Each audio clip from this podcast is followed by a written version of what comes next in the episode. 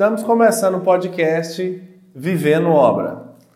Então, começando do início com Eduardo Augusto, que vai falar um pouco da história, antes da engenharia, a parte da formação de engenharia e depois da empresa de engenharia.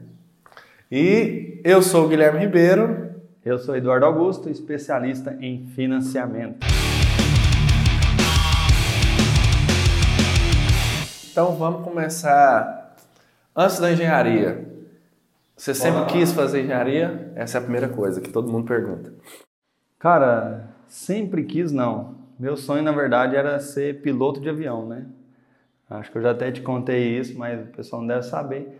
Eu já quis ser piloto de avião. Astronauta não, né? Astronauta não, piloto de avião. Astronauta toda criança parece que já queria ter, né? Mas eu quis ser piloto de avião e esse eu realmente levei a sério. Tem uma faculdade aqui próximo né, de Uberaba, chama, é, a cidade chama Uberlândia e a faculdade chama, o curso chama Ciências Aeronáuticas. E nesse curso eu fiz durante um ano e meio, saí da escola tal e fui para esse curso. E aí o que aconteceu? É, existe um certificado de capacidade física que a gente tem que passar lá. E eu falhei na parte da visão, que eu tenho, não sei se vocês sabem, mas 9 graus de miopia, né? Muita miopia. Muita miopia. O óculos é bem grosso. Eu tenho só dois e meio. É, mas é que aí eu uso lente de contato quase que 24 horas, né? Eu não adaptei muito bem com, com óculos. E aí é, eu não passei nesse teste, né, do certificado de capacidade física, fiz um ano e meio de faculdade à toa. Depois que eu desisti da, de ser piloto de avião, eu falei, cara, e agora? O que, que eu faço? Mas chegou a pilotar algum avião ou não? Então, o dia que eu fui pilotar o avião, o avião quebrou, você acredita? Minha mãe falou assim, foi um livramento de Deus. Aí a gente teve um evento no, no Aeroclube lá de Uberlândia. Isso é mais um sinal que você não seria piloto de avião. Exatamente. Aí não, foi, foram quatro amigos meus, na minha vez, quebrou o freio. Aí minha mãe, foi um livramento de Deus. Então tá bom. E aí acabou que eu fiz um ano e meio de faculdade, é, jogada no lixo mesmo, porque não deu para aproveitar nada na engenharia, né? E aí eu falei, cara, e agora? O que, que eu vou fazer? E tinha um amigo meu, não sei, um primo meu, na verdade, é, o Juliano, não sei se você conhece, o Juliano é meu primo. Ele trabalha em uma grande construtora do Brasil, é, chama Direcional, a construtora, que é basicamente concorrente direto da MRV. E aí ele falou, não, faz engenharia, engenharia é bom, tá em alta, não sei o que, isso em 2010, né? E aí ele falou, faz engenharia. Eu falei, cara, vou fazer engenharia, mas não fiz, sabe? Sem pretensão. Sem pretensão nenhuma, fui no... Porque ele falou mesmo e, e ele falou que dava dinheiro, né? E aí Primo, primo, primo, quando fala os trem, a gente acredita. É. E ele estava no meio da faculdade, falou que estava gostando do curso e tal. Eu falei, ah, vou fazer também. E aí eu entrei em 2010, meio do ano de 2010, na, no curso de engenharia. Foi assim que a gente começou a brincadeira.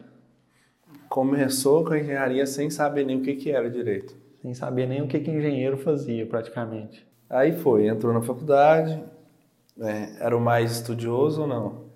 Então, é, é, até engraçado falar isso, porque parece que na faculdade eu era estudioso, né? Mas a realidade é que a gente estudou junto, né, durante um tempo. Mas na escola mesmo, cara, eu era um dos piores alunos da sala. Eu bombei na oitava série, pra você ter ideia, em matemática. Bombei na oitava série em matemática. E a, a gente até brinca que eu tenho um outro primo que bombou na sétima, da mesma idade que eu, o Diego, né? E aí eu falo, cara, ah, eu bombei na oitava pra gente estudar junto na mesma sala, né? Mas foi isso, eu bombei na oitava série, eu era muito ruim em matemática, meu Deus, que ruim. E aí eu fui para engenharia. Chegou na engenharia, chegou na, na faculdade, eu conheci nos primeiros dias de aula o Gilson, que é amigo nosso, né, inclusive. E aí o Gilson falou assim, é, esse amigo nosso falou, Eduardo, eu, cara, não tô entendendo nada aqui que esse professor tá passando no quadro tal, não tô entendendo nada, eu sou professor de geografia e tô fazendo engenharia. Aí eu falei, putz, né? E eu, o primeiro semestre de engenharia é praticamente o terceiro colegial, né? Que é, é a base, é, né? É o ciclo básico, né? É o básico ali, né? E aí eu falei, cara, eu vi isso aí no terceiro colegial, tem um ano e pouco só, né? Tem um ano e meio que eu vi isso aí, acho que tá tranquilo.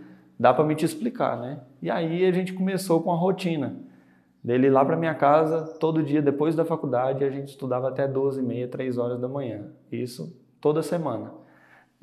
Intensificava em semana de prova, né? E aí ele ia lá para casa, eu explicava, não era uma matéria, era todas as matérias. Eu explicava todas as matérias para ele. E aí, por incrível que pareça, eu saí do pior aluno na escola, não para o melhor, mas eu nunca peguei dependência, eu, eu nunca, peguei. eu nunca peguei provão, eu nunca repeti de ano, sei lá. Né? Eu tomei pau em cálculo 1.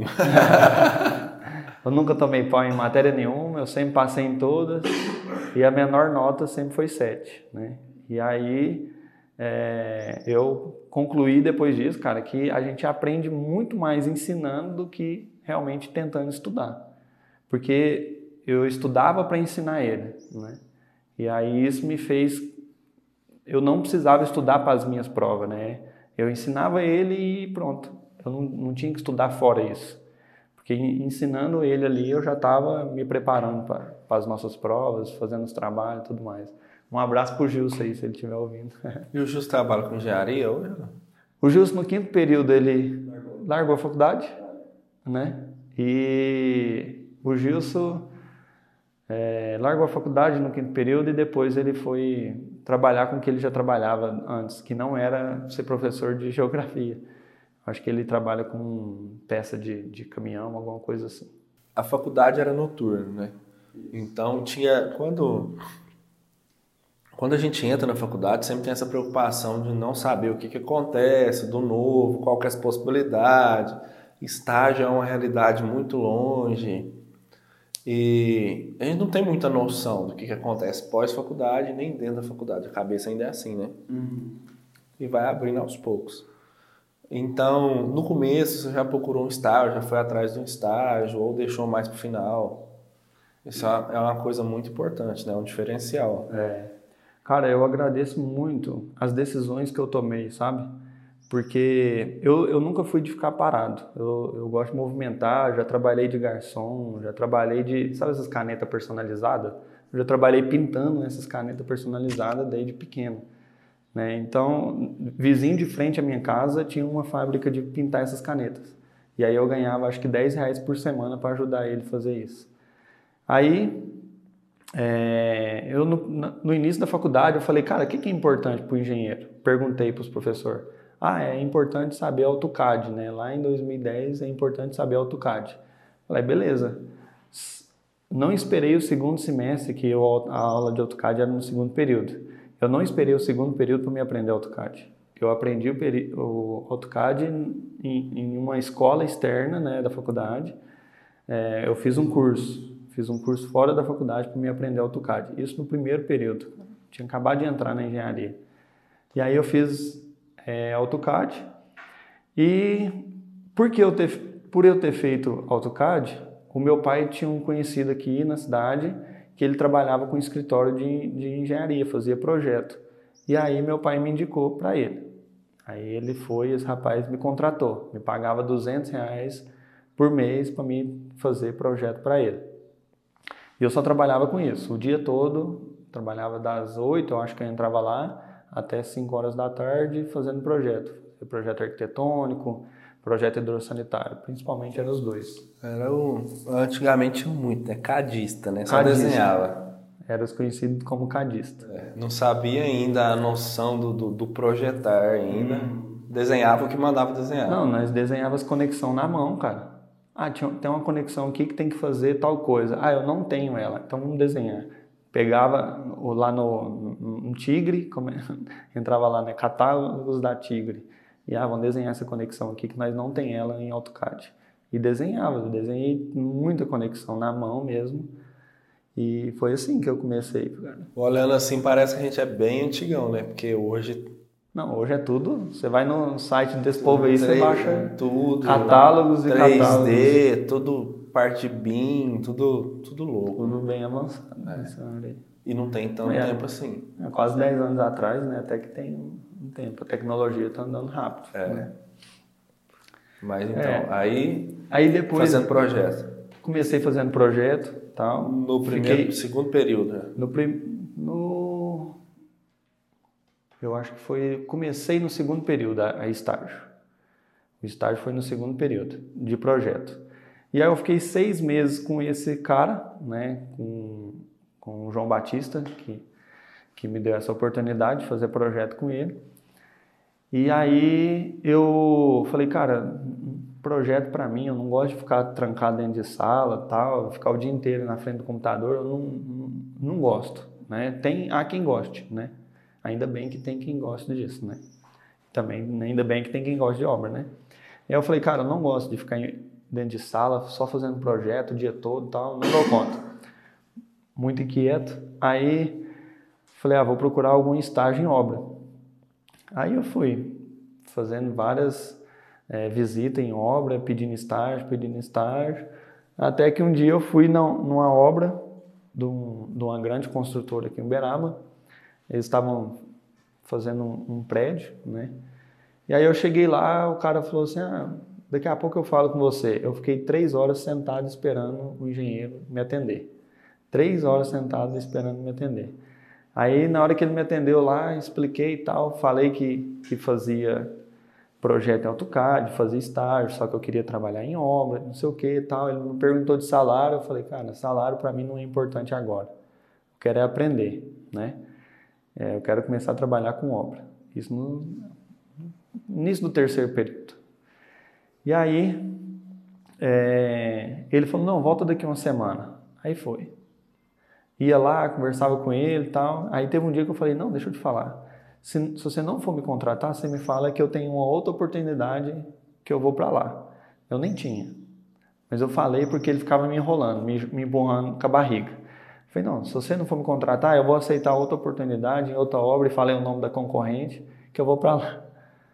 Aí ele queria me contratar, já tinha acho que três ou quatro estagiários naquela obra. Ele queria me contratar porque eu era o único estagiário que sabia mexer em AutoCAD. E aí ele me contratou. Me contratou, acho que comecei ganhando, sei lá, 300, 400 reais. E era um prédio, na verdade, duas torres de 17 andares, né? É, e a primeira torre estava concluindo. E a segunda torre estava começando, né? E aí eu comecei um estágio nessa obra, em prédio. Cara, prédio é, é top demais, cara. Tem, eu, quando eu comecei, ele me contratou porque eu era único que sabia projeto. E aí eu ficava fazendo os projetos que ele queria, mexendo, alterando algum projeto, alguma coisa. E aí eu comecei a ficar um tempo ocioso. Fazendo uns as-built da vida. É, né? as builds, essas coisas. E aí eu comecei a ficar um tempo ocioso. E aí eu falei para ele, cara, é, eles mandaram um, um encanador embora, a obra só tava com um encanador e um ajudante. Aí eu falei, cara, é, eu tô vendo aí que tá precisando de encanador e tal, você acha que eu posso fazer estágio e ajudar o encanador meio período aqui do dia e tal? Ele, não, pode, porque daí você vai aprender. Eu trabalhei uns seis meses, mais ou menos, ajudando-te de encanador. Tem foto aí, depois, se der para colocar aí. É, eu trabalhando lá de encanador, carregava tubo, ferramenta, colava, cortava cano. E lá, tubulação de, de água quente era de cobre. Era de cobre. E hoje em dia nem se usa mais, né? É o CPVC. Era o CPVC. Naquela época usava de cobre. E aí eu aprendi. O, você chegava o fogo e vinha com, com a solda, né? Estanho, eu acho. E... É tipo soldar calha, né? Não, né? Tipo soldar calha, não. É assim, tem os tubos, né? Aí Não é da minha época. isso. não é da sua época. É, não tem muita conexão. Aí o que que você tem que fazer? Tem um equipamento que você vai engrossando o, o tubo, sabe? E aí ele vira uma bolsa que você encaixa o outro tubo dentro. Aí beleza. É, depois que você faz isso, você encaixa outro tubo, você passa uma, uma resina, uma vaselina, sei lá, uma, uma pasta, que daí aquela pasta ali ela vai ajudar na hora da solda. Você põe essa pasta, chega com, como é que chama aquele trem? Maçarico. maçarico, Você chega com o maçarico e com a solda, com estanho ali, não sei que ferro que é aquele, que metal que é. é e aí você chega com o metal e ele derrete. Por você ter colocado aquela pasta ali, você encosta só de um lado, a solda vai e faz toda a circunferência sozinho. Você vai derretendo e ela vai preenchendo, é muito massa. E aí eu comecei a trabalhar com ele, a gente fez todos os apartamentos lá, parte de água quente, água fria. Né? Aí é que vai o negócio, tipo assim, tudo que você faz não é perdido, né? Porque você viu uma parte bem avançada de instalações. Exato. Não, tanto que ele falava, Eduardo, pega joelho de 90, 45 graus, é, joelho de 90, 40 milímetros. Eu tinha que saber o que, que era para entregar para ele fazer. E assim eu aprendi o nome de tudo. Eu sei o nome de todas, todas as peças, todas as peças, hein? todas as peças, as medidas e para que, que serve, como né? é que usa, como que monta. Igual tem um negócio que usa em prédio. Você acha que trabalhou só com casa, né?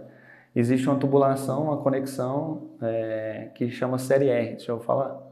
Série R é porque assim todo todo prédio existe as prumadas. Prumada é desse esgoto de fora a fora, do prédio de cima até embaixo. E aí eles usam essas conexões série R, ela é uma série mais reforçada, a parede dela é mais grossa. Ela é até cinza, se não me engano, a cor dela, sabe? Não é uma conexão branca de esgoto. Ela é cinza. E onde que usa? Na hora que você desce a tubulação de esgoto, a peça de 90 graus que faz ir embora é aquela, a série R.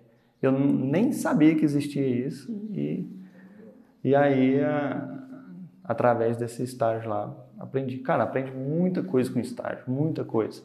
Acho que se eu tivesse deixado para fazer estágio no último período, só o obrigatório, eu não tinha empresa hoje. Porque daí eu não tinha a confiança que eu tenho né, em pegar as obras, pegar os trabalhos.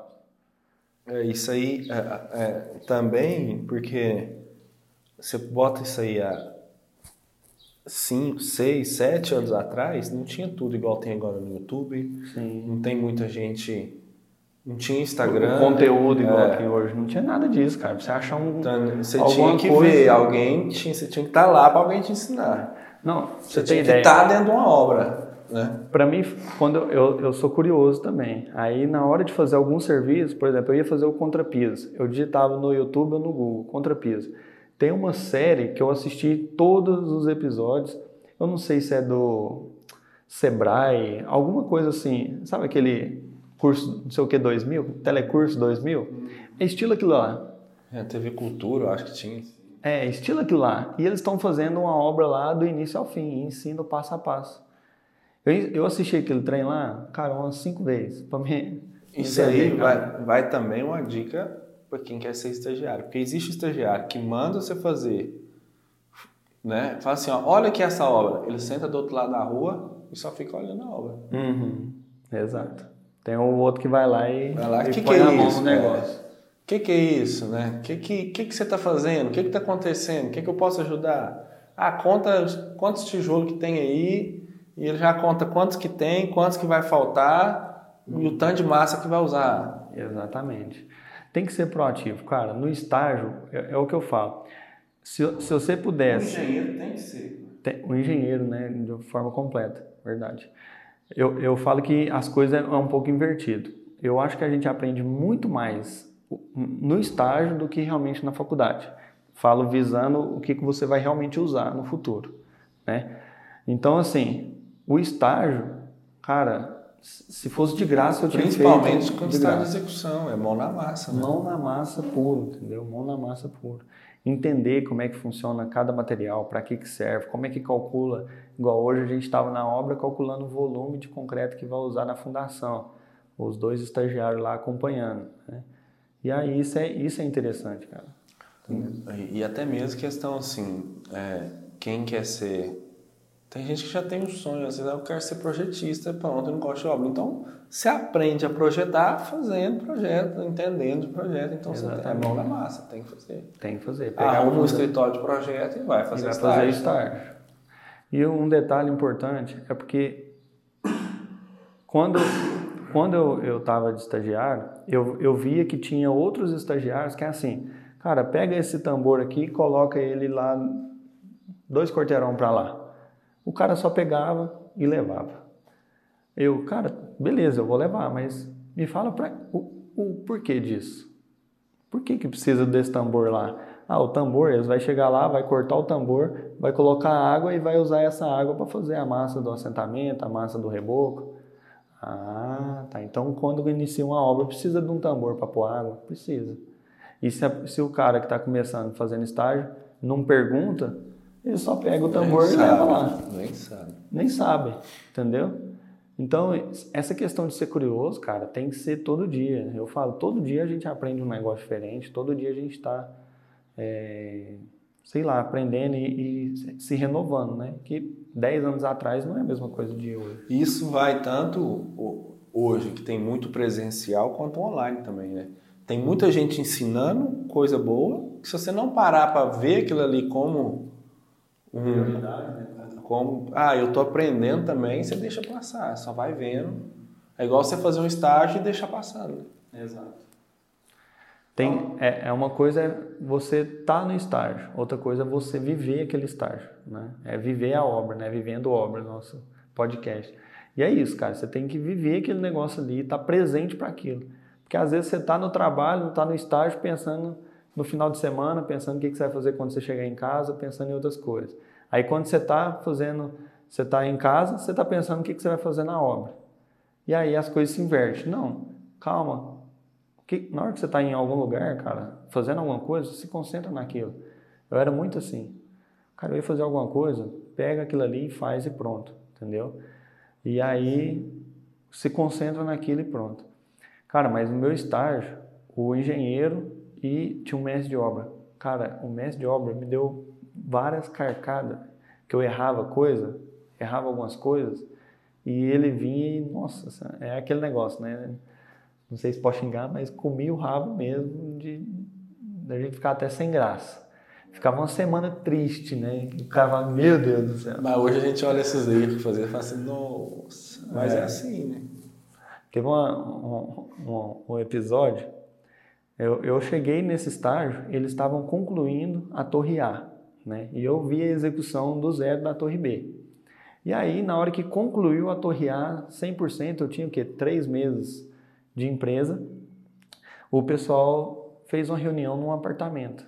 né? Fez uma reunião num apartamento lá e falou assim: olha só, é, a gente está fazendo essa reunião só com os, com os empreiteiros, com os mestres de obra, com os engenheiros, com o dono da empresa, né?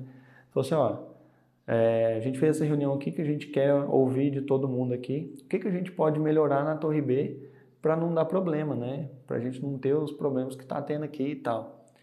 E aí, o povo, não, essa torre ficou muito beleza, ficou muito boa, todo mundo gostou, ninguém falou nada.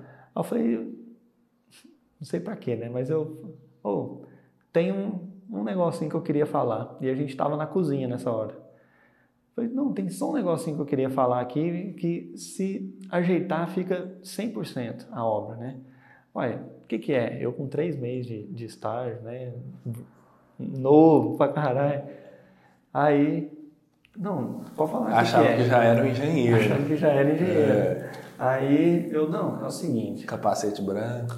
capacete. Aí eu, não, é o seguinte, é, tá vendo aqui, nós estávamos na, na cozinha. Falei, tá vendo aqui a janela da cozinha? Tinha uma viga que dava entre a janela da cozinha com a janela da lavanderia. Era bem do lado uma da outra. E, a, e uma viga, essa viga chegava bem ali, entendeu? E tinha um pilar. E o que aconteceu? É, por exemplo, tinha a janela da cozinha, afastava uns 60, 70 centímetros, tinha a janela da lavanderia. E aí, é, eu peguei e falei assim, ó, tá vendo aqui na cozinha? Essa viga tá chegando aqui e o alisar, que é o acabamento que põe na janela, tá tendo que cortar o alumínio porque a viga ficou bem em cima aqui.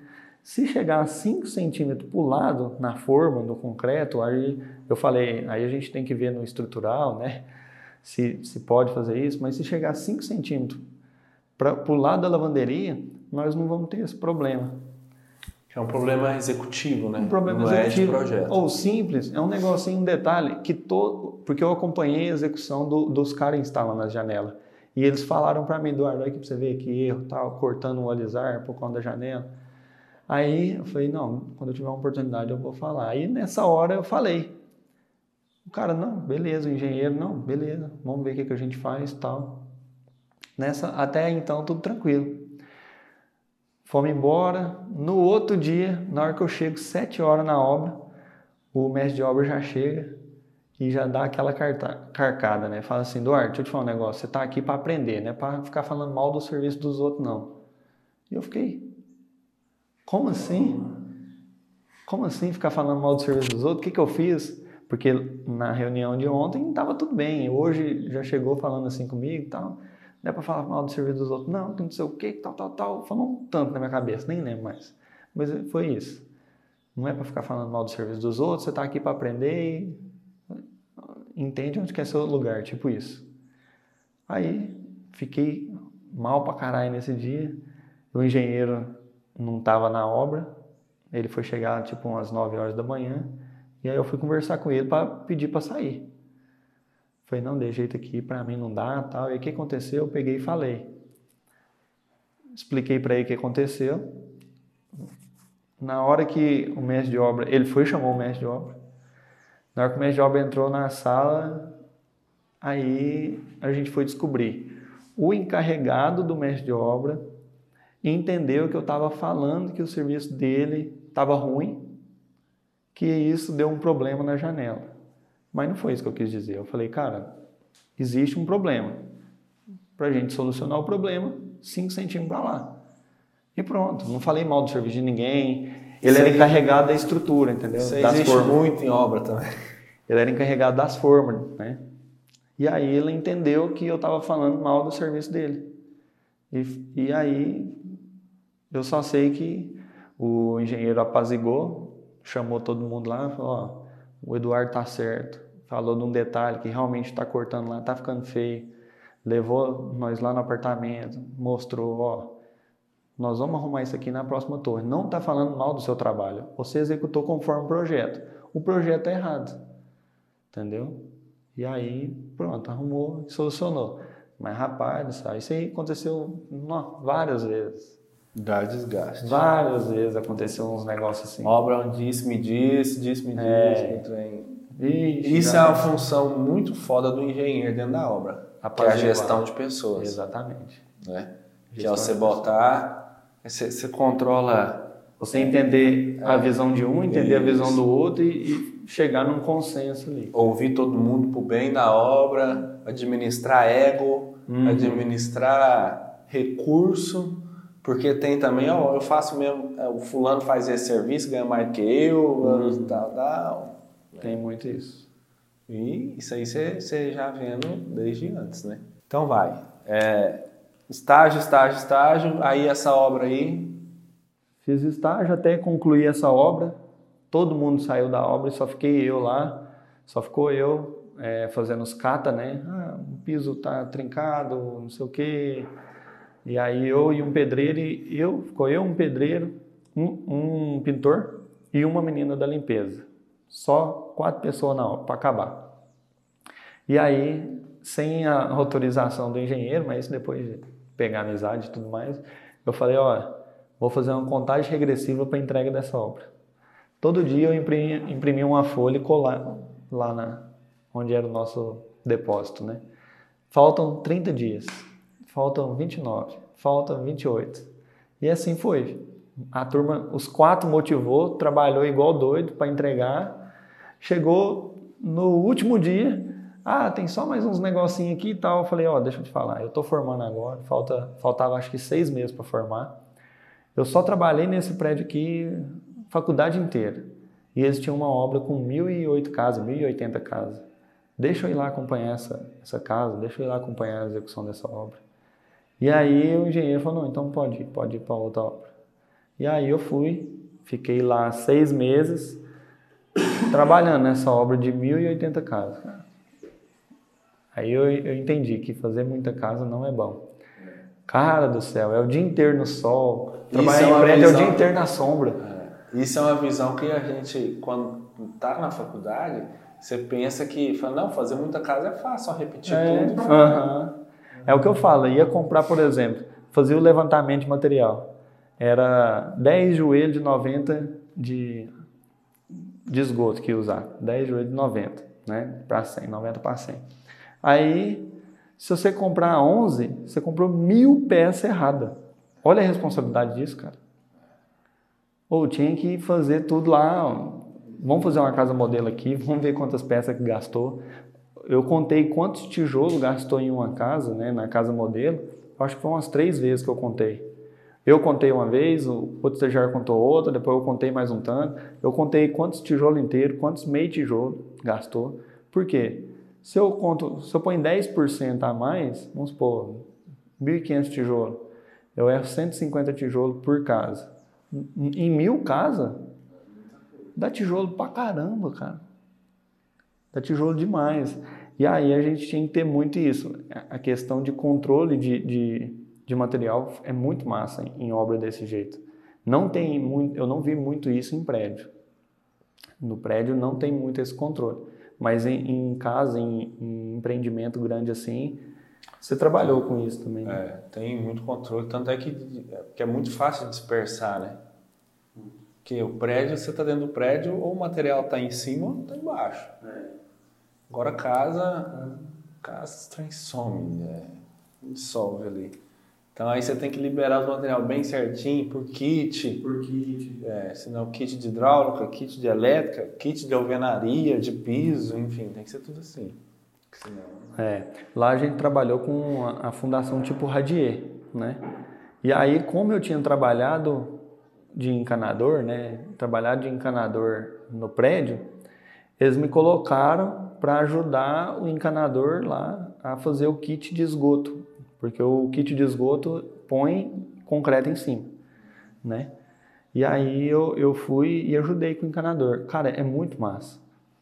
Porque, tipo assim, tem todas as conexões certas, cada tubo é o tamanho certo. Você faz, mede, anota, vai lá no lugar, cola, vê se deu certo, não deu, volta, entendeu? Várias vezes até chegar na, na, na menor quantidade de material possível né, que, que tem que usar para economizar em mil casas é, é importante.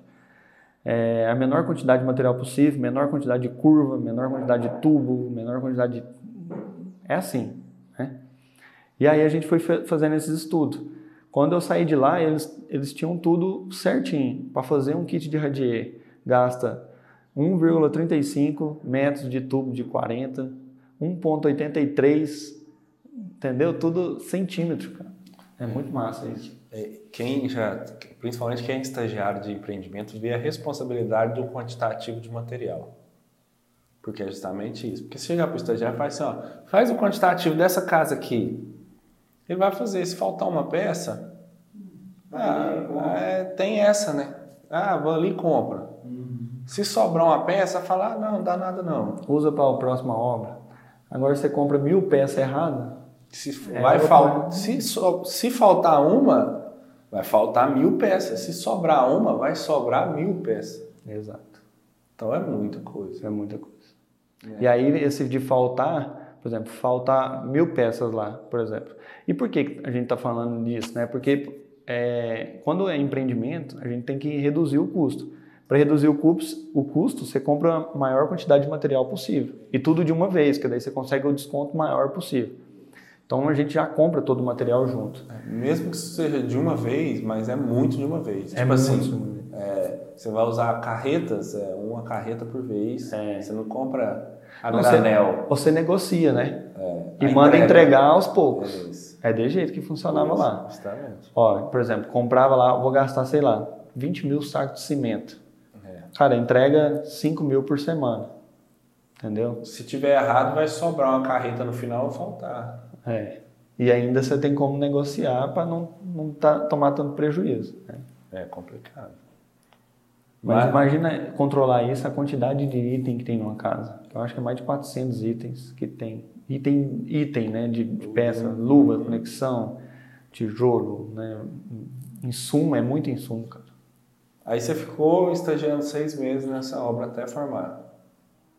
Foi. Fiquei os últimos seis meses até formar. Aí já estava final de 2014, início de 2015. É, eu pedi para continuar na empresa, né, para ver se eles me contratavam como engenheiro. Só que aí eles falaram, ah, não tem previsão de iniciar mais obras. E aí, cara, eu entrei com a bunda, eles com o pé pronto. Todo mundo saiu feliz. Todo mundo saiu feliz, né? Formei e fui mandado embora.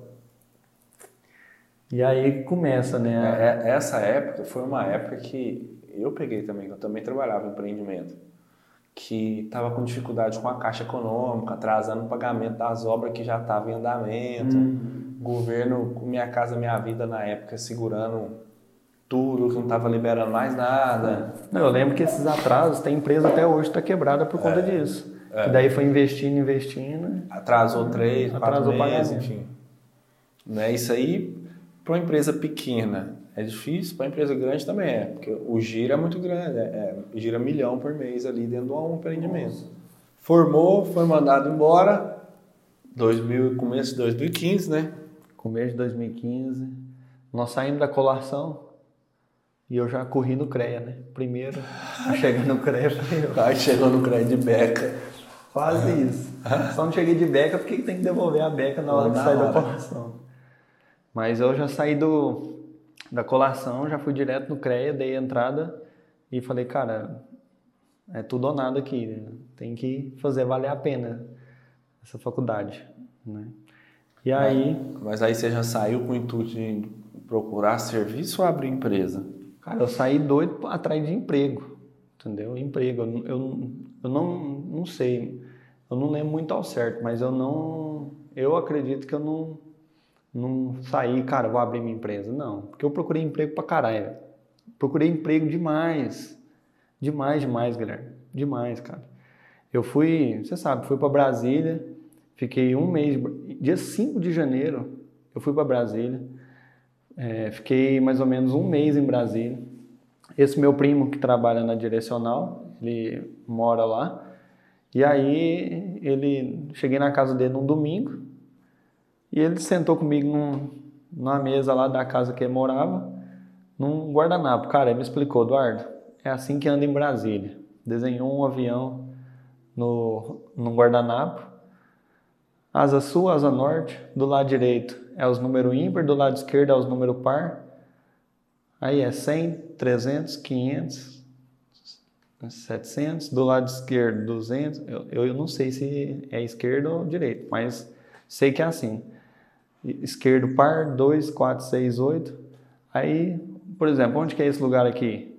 É, asa norte, 800 e tanto. Ah, então é asa norte, é na norte. É, e no 8, quanto mais perto do, do eixão, mais perto do eixo, é os menor número, né, lá em Brasília. Começava acho na 26 ou 30 alguma coisa, acho que é 26.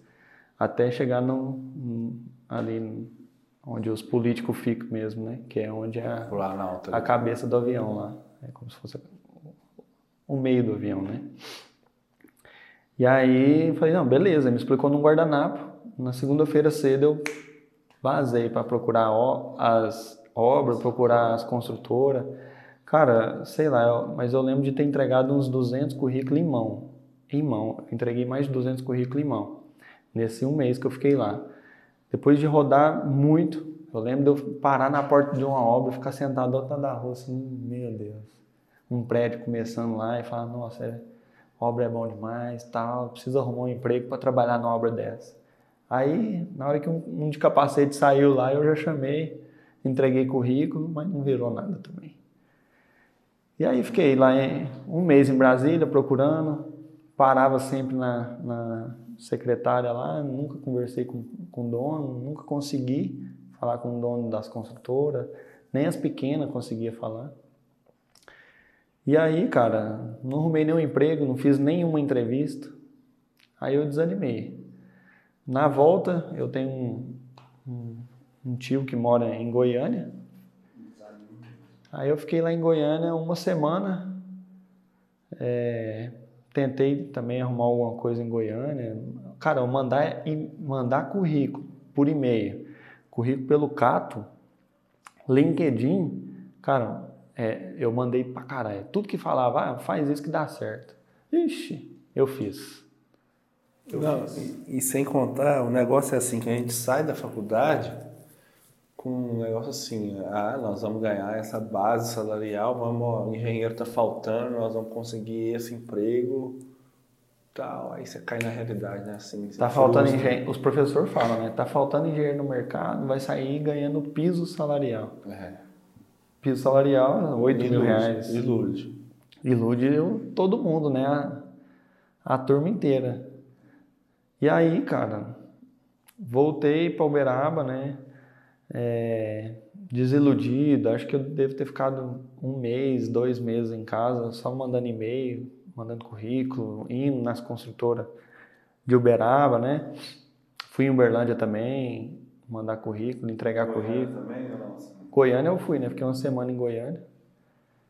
Mas voltei para Uberaba e depois fiquei mandando aqui na região. Cara, eu fiz uma entrevista. Essa entrevista foi por telefone. Uma empresa lá de Eduardo Magalhães, acho que é Luiz Eduardo Magalhães, chama, na Bahia.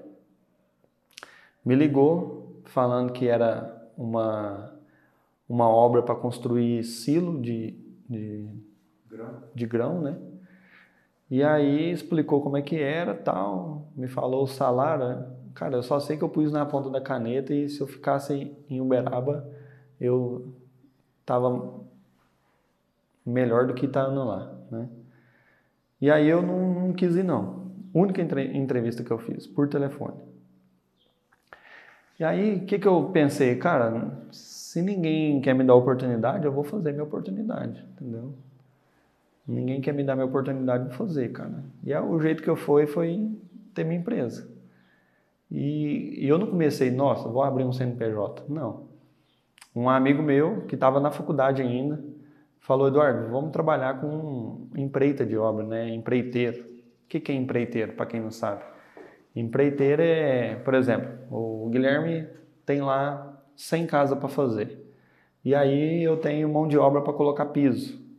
E o Guilherme me contrata como empreiteiro de assentamento de piso. Foi onde começou a voltar, né? Que é depois que as casas estavam parada, né? Aí começou a voltar as obras delas, foi. E eles começaram a contratar empreiteiro, né? E aí foi, eu comecei desse jeito. Já cheguei a ter, sei lá, uns 36 funcionários ao mesmo tempo. Entre pintor, pedreiro, eletricista. É, e, cara, o que, que, é a questão do empreiteiro? Para ser empreiteiro, você não precisa ser engenheiro. E eu estava vendo que era muito assim, eu ia na obra só para fiscalizar, é, fazer pagamento, assinar documento e pronto eu não via nada de engenharia, não, não discutia. É, era mais a gestão de pessoas, né? É só gestão de pessoa, pegava ali e pronto. E também a questão do dinheiro mesmo, do, do, pagamento. Eu trabalhava muito, viajava muito.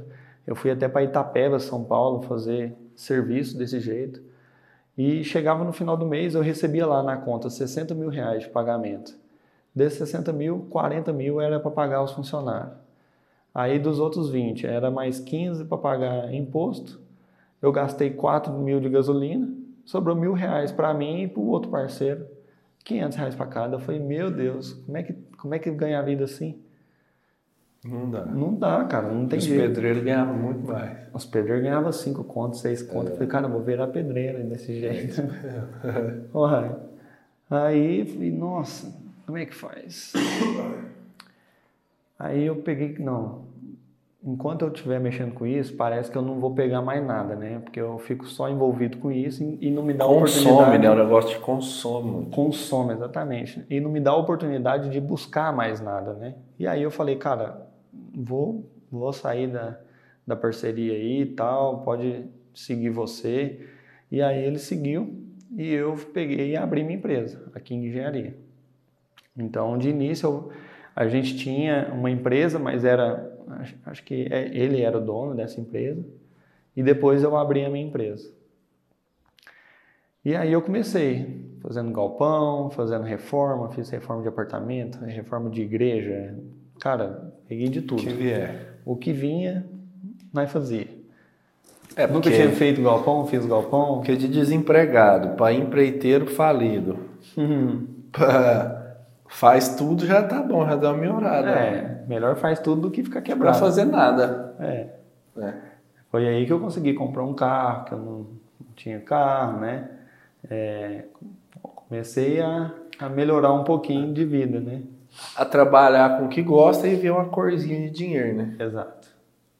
Fazendo faz tudo, né? Fazia reforma, fazia galpão, Esse- fazia casa. Esse que é um- uma das coisas do diferencial do, né, de quem é, tem sucesso e quem não tem. né? Cê- porque o cara às vezes para ali no começo. Não achei emprego, mandei currículo, não achei emprego, eu vou caçar uma coisa mais fácil. Vai fazer Uber, vai. É, né, não desmerecendo as outras profissões, mas Não, o cara sim. formou, mas sei lá, não, eu vou, vou ser aqui um. é, vou trabalhar aqui nesse caixa. Ah, vou trabalhar aqui nessa empresa aqui. tem não tem muito amigo nosso, né, que assumiu a empresa do pai, né, que Então- não tem nada a ver com engenharia. Não tem nada a ver com engenharia. Ah, isso é ruim? Não, não é ruim também, né? Mas é, já parou ali, né? Então, é, aí já tem o segundo passo de abrir um negócio que não, que pode não ser bem sucedido. Exatamente, né? Empreender é isso, cara. Estabilidade não existe. É Aí, né, se o negócio não deu certo e se ainda continuou, aí já é o, o terceiro módulo do negócio que, que já é mais complicado, né? É. Então, eu- é a mesma coisa que eu falo, né? É, emprego também não é, não é segurança, né? Segurança não existe, estabilidade não existe. Dependente até se você é concursado, porque eu tenho família que é concursada e, e não recebe já tem um tempo. Agora parece que voltou a normalizar os pagamentos, mas ficou um tempo sem receber o salário. Então, é complicado. E, e assim, cara, no começo, velho, foi, cara, vixe, pauleira, trabalhando, virado, trabalhava dia e noite para entregar orçamento.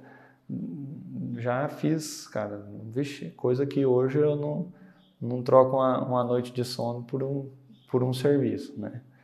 Mas no começo eu tive que pagar o preço, né? É, porque quando a gente é, trabalha, você abre uma empresa, né? Você não teve base nenhuma daquilo ali na faculdade, você não foi treinado hora nenhuma e principalmente, não sei se na sua família você tem assim, é, outras pessoas empreendedoras, outros empresários na família, que aí também você tem um suporte, né? É, eu tenho uma, uma tia que tem uma empresa de fazer móveis planejado. E eu acredito que seja só. Mas o meu pai, ele está há 29 anos na mesma empresa. Minha mãe trabalhou muito tempo na mesma empresa, agora é do lar, né? E assim, a- quando eu falei que ia abrir meu negócio, eles falaram, não mexe com isso, isso não dá certo.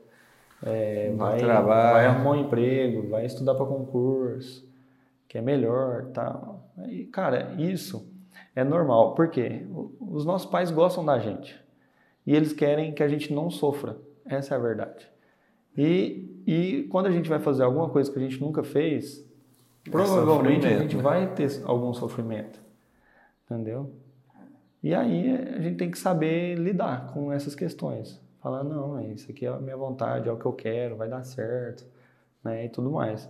Eu até fiz um, um post esses dias falando, cara, se você está acomodado ou se você é, aqui- eu estava falando sobre a questão do ambiente que a, gente está inserido, né? Que isso influencia muito. Quando eu estava em casa, quando eu estava em casa, minha mãe falava, não, Eduardo, vai procurar emprego, vai não sei o quê. Nunca falava, não, vai correr atrás de obra, vai montar sua empresa. Não, por conta disso. E aí o que, que eu fazia? Eu saía cedo de casa e voltava só de noite. Todo dia. Saía cedo voltava de noite. O que, que você está fazendo? Ah, estou pegando serviço aí. Tudo para concurso. Tô pegando serviço. Porque se eu ficasse em casa, cara, é, era só isso que, que falava. Já mandou, já mandou currículo no Cato? Já não sei o quê? Já ligou nas Já consultas? teve alguma resposta? Já teve alguma resposta? Fica perguntando e isso acaba que... E é normal. É normal. É normal. Porque isso aí o negócio já vem de família, de, né, que o vô já falava que você tinha que arrumar um serviço. Como é, como é que ele fala? A expressão é você tem que saber fichar, né? Tem que saber fichar. É. Exatamente. Tem que fichar bem, que aí você vai ter um, salário bom, um décimo terceiro bom, um acerto bom. Bom, as férias, se tiver um aposentadoria. limite- se tiver plano de saúde, então, nossa, Nossa, pode ficar ali pro resto da vida. é essa vida. E aí aposentadoria e tudo mais. E aí, cara. Fala, filho, você vai, ser, você vai montar empresa, você não vai ter horário de trabalhar, você vai ter funcionário por sua responsabilidade, o serviço vai ser responsabilidade, você vai ter que correr atrás de cliente, você que vai ter que pagar 10 terceiro, pagar férias, você vai. Uhum. Não mexe com isso não, não mexe com isso não. Aí vai. É. A tendência da família é essa para proteger a gente, né? Não quer que a gente sofre. Mas aí, cara, eu mudei de ambiente. Falei, cara, se eu ficar aqui, vai só dar isso. Só vou ficar nessa, nessa energia aqui, não vai dar certo. Aí eu saía de casa cedo, voltava à tarde, à noite, todo dia e, comecei. Aí pego uma obra, pego uma reforma, pego um projeto, vai no escritório de um, vai no escritório de outro. Na época eu comecei, né, sem escritório, sem nada, em casa mesmo. Eu, eu até brinco, eu comecei com um computador, uma impressora e um quadro branco. Não precisa mais do que isso para começar. A impressora para imprimir proposta, o computador para fazer as propostas e o quadro branco para não te esquecer de mandar as propostas. Não precisa mais do que isso. E aí, comecei assim, peguei reforma de apartamento, reforma de igreja, construí galpão de 1.300 metros quadrados, dois galpão. Aí, quem alugou os galpão foi uma indústria, a gente pegou as obras da indústria, né? E a gente começou, cara, graças a Deus, com muita obra, só que sem o foco, né? Sem falar, cara, eu vou ser bom nisso. Eu sempre trabalhei com financiamento, né? Desde quando eu, eu formei praticamente, mas não era aquele negócio, eu vou me tornar especialista nisso. O que, que você faz? Faz tudo. É, o que, que você faz? Não, o que, que você quer que eu faça? Eu faço. Entendeu? É, não, não, isso é ruim, cara. Para quem tá, tá, tá, tem um negócio, isso é ruim. Que também não é errado no começo. Não é, no começo não. não porque eu, eu acho que assim, por exemplo, até hoje eu faço reforma. Mas eu faço reforma, se eu, nossa, cara, precisa ser muito bom a proposta. Entendeu? Muito bom. Eu, preciso ver assim, vai valer a pena a dor de cabeça. Por quê? Eu, eu tenho a minha metodologia de trabalho de construção de casa. Para mim, ir para uma reforma é totalmente diferente, entendeu? A equipe não está treinada, não, não, não, entende, tem que ficar mais em cima. É, negócio de, é, é o que a gente vai aprendendo com o tempo, a é. subnichar o, até a nossa própria prestação de serviço. Né? Exato, exato. E aí é, eu peguei, não, eu, eu preciso é, escolher alguma área para a minha empresa ser especialista. Porque é igual aquele negócio. Quem é referência na área de estrutura para você? Ah, é fulano. Quem é referência na parte hidráulica para você? Ciclano. Quem é referência na parte de arquitetura? Ah, é os arquitetos tal. E quem que é referência na parte de financiamento? Aí ninguém sabia falar. Entendeu? Então foi, foi assim que... É questão de oportunidade e, é. e, e se preparar para abraçar a oportunidade. Exatamente. E isso nós já estamos falando agora, dos últimos anos, né? Dos últimos anos, dos últimos dois anos, mais ou menos. Entendeu? Mas isso é uma escolha que veio lá de trás, né? A gente tender a pegar mais obras nesse mercado, né? É, quando você fala, é igual casamento. Quando você fala sim para uma coisa, você fala não para todas as outras, né? Quando você fala sim para uma mulher, você fala não para todas as outras. Então é, é a mesma coisa, cara. Quando você fala, cara, eu vou focar nisso é não para todas as outras. Entendeu? Não, no casamento não, mas no caso de obra, cara, para quem está começando, é, às vezes vale a pena fazer alguma coisa fora do, do que está focando, né? É, para poder pagar as contas, né? Porque o início, a, é a dificuldade é essa. Então, isso aí já falando dos últimos dois anos, é, que foi onde a empresa né, é, realmente achou o seu nicho, achou, achou o seu, o seu rumo mesmo e entrou no mercado de casa financiada, no mercado de financiamento. Exato. E aí a gente começou a focar em financiamento. A gente identificou que é um mercado, cara, em Uberaba é inexplorado, né? E em muitas cidades, depois que a gente começou a fazer o curso de financiamento, né, dar o curso de financiamento, é, tem alunos que falam que nem ninguém se fala nessa, nessa modalidade. Então a gente encontrou um nicho que pouca gente trabalha, pouca gente sabe como é que funciona. E aí a gente começou a trabalhar nesse mercado. O bom disso, né, o bom de, de, de poder trabalhar com financiamento, é que eu não preciso mais encontrar o cliente que tem todo o dinheiro para construir a casa dele. Porque imagina, cara, se a gente vivesse só de, de obra que o cliente tem que ter 100% do dinheiro daquela obra. Cada 10 obras é uma. Cada 10 obras, uma tem 100%. Né? Eu não sei essa proporção, mas, mas é, é, não é, foge muito disso. Né? A cada 10 clientes, um deve ter dinheiro para construir a própria casa, praticamente. Né? É, sem pegar você dinheiro toma emprestado. por base os que você faz. Quantas casas que é por recurso Sim. próprio? Não, maioria, né? A, maior, a recurso minoria. Próprio. É, recurso é. próprio é a minoria. Então, assim, a gente conseguiu é, antes um cliente, dois clientes por mês, a passar para 15 clientes, captar 15, 15 clientes no mês, 10 clientes no mês, entendeu? Por, por estar tá trabalhando com essa parte do financiamento. E isso, muitas vezes, a gente tem que apresentar isso para o cliente. Às vezes o cliente nem sabe, cara, o que, que é isso aí de financiamento? Ele sabe que existe financiamento na caixa, mas não sabe como é que funciona, não sabe se para ele dá certo, se para ele não dá. E aí a gente tem que ter essa relação com o cliente, trocar ideia, explicar como é que funciona tudo isso, para ele entender. E cara, você vai pagar sim um financiamento durante 30 anos, só que você vai pagar igual ou menor que, que o seu aluguel. E, e, é importante, como profissional da engenharia, é, você saber fazer, saber o que você está falando, passar segurança para o cliente e executar o que você está falando. Né? Exatamente, porque na hora que você está conversando com o cliente, você demonstra insegurança, cara, o cliente pega assim, ó, insegurança rapidinho. Se, você, se ele fez uma pergunta, o cliente faz pergunta para testar, gente cliente faz pergunta para testar. Se ele faz uma pergunta para te testar e você treme, você gagueja, você não sabe responder, perdeu credibilidade. Se ele encontrar alguém com um pouco mais de experiência, um pouco mais de, de, de entendimento na área de financiamento, ele vai fazer com a outra pessoa. Então, é, finalizando toda essa história, chegando hoje na empresa, Eduardo, na empresa que tem hoje, e também falando da assessoria de toda a equipe também, porque uma coisa é você ter um quadro, um computador e impressora. Uhum. Né? Outra coisa é ter mais obras, mais coisas. Então você precisa de mais pessoas. Exato. Né? Porque aí depois disso também entrou o sócio, né? Sim. Aí hoje eu tenho o Jonathan, que é meu sócio, mas o Jonathan entrou lá em 2000, final de 2016. É, a gente se conheceu e, e, e se tornou sócio, né?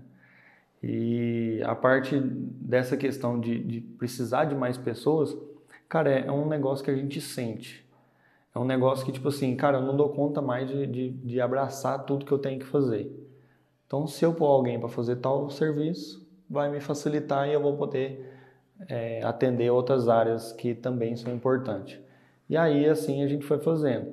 A gente nunca, cara, vou contratar tal pessoa porque precisa dessa porque teoricamente eu tenho que contratar, porque fulano falou que tem que ter essa pessoa na empresa. Não.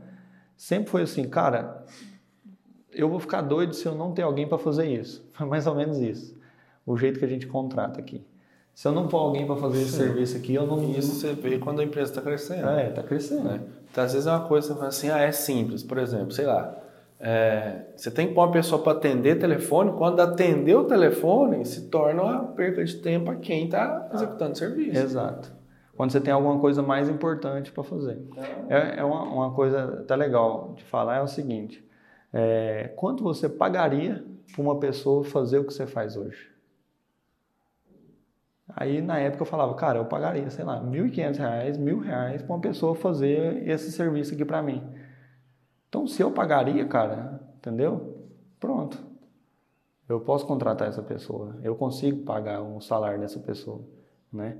E assim a gente foi fazendo. Aí hoje tem para fazer orçamento, tem para fazer documentação da caixa, documentação da prefeitura, documentação do cartório, é, compras, estagiários, né? Muita coisa que envolve quando a gente tem muita obra, entendeu?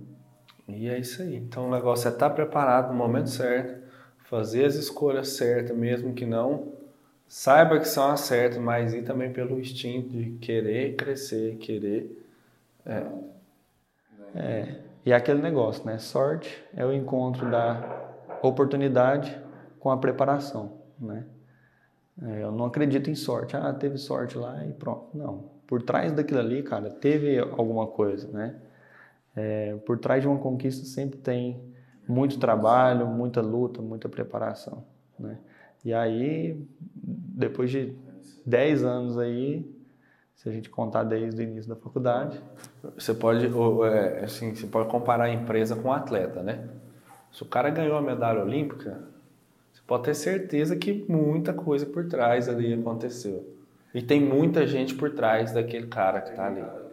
Né? Então a empresa também é assim. Né? Se a empresa ela está fazendo boas obras, a empresa está tá bem falada, está grande, quer dizer o quê? Atrás daquela marca ali tem muita gente, tem muita gente, muito tem trabalho, muito esforço, muito tem esforço, muito trabalho, muita preparação. justamente.